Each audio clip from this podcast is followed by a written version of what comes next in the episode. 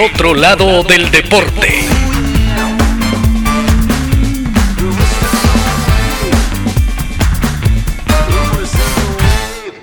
Hoy presentamos Perdió la cabeza. El 9 de julio de 2006, Zinedine Zidane disputaba su segunda final mundialista. Había anunciado su retiro del balompié unos meses antes. Todo parecía indicar que su adiós sería con Copa Mundial incluida y desfile por las calles parisinas rumbo al Arco de Triunfo. Para aquel entonces era considerado el mejor futbolista del momento. Francia era la favorita, pero una ruda oncena italiana incomodaba a los galos. Los minutos pasaban, el juego estaba empatado a un gol. Llegó la prórroga y los nervios. A cada segundo, ambas selecciones estaban más cerca de los penales. A 10 minutos del pitazo final, ocurrió un hecho que cambiaría el destino del encuentro. Todo era confuso. El partido se detuvo.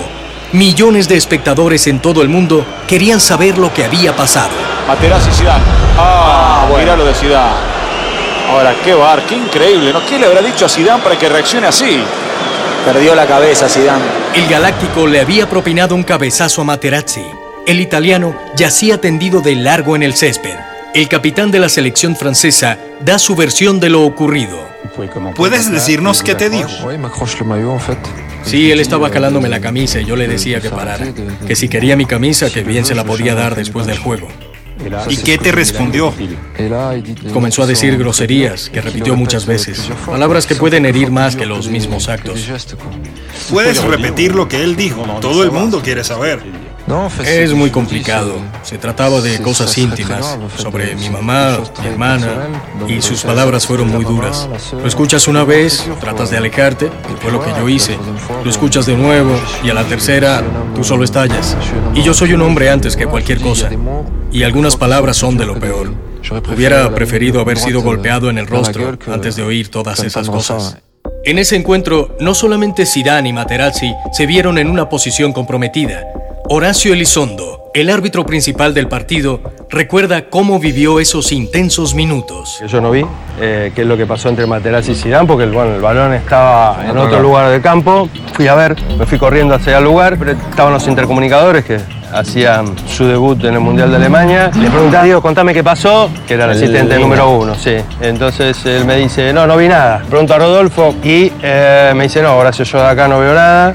En ese instante aparece Medina Cantalejo, que me dice, terrible cabezazo del Día de los Blancos al 6 de los Azules, terrible cabezazo del Zidane al Materazzi. Pensé, digo, ¿cómo administro esta decisión? Si yo ya sé la decisión que voy a tomar, se va. Entonces por eso fui corriendo hasta lo de Darío. Escuchá, me faltan 10 minutos, el partido no terminó, te quiero concentrado, me di media vuelta, fui y le mostré la roja Zidane. Tuve que hacer una especie de acting para administrar esa decisión y que se entendiera más que alguien había visto algo. ¿Cómo explicaba yo que el cuarto árbitro había visto de la mitad? Era medio irrisorio, no, no, no se iba a entender. El sueño de Zinedine se esfumaba. Les pido disculpas. Les pides disculpas, pero tú te arrepientes de lo que hiciste. Si yo me arrepintiera de esto, eso significaría que Materazzi tenía razón al decir esas cosas. No puedo arrepentirme de esto.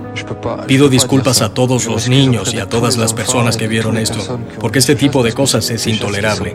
Pero arrepentirse de esto sería darle la razón a él por lo que dijo. Y él no tenía razón en eso, definitivamente no. Este fue el mensaje de Zinedine Zidane al mundo. Con él ya ausente, su selección cayó 5 a 3 en la ronda de penales en la final del Mundial 2006. El otro lado del deporte.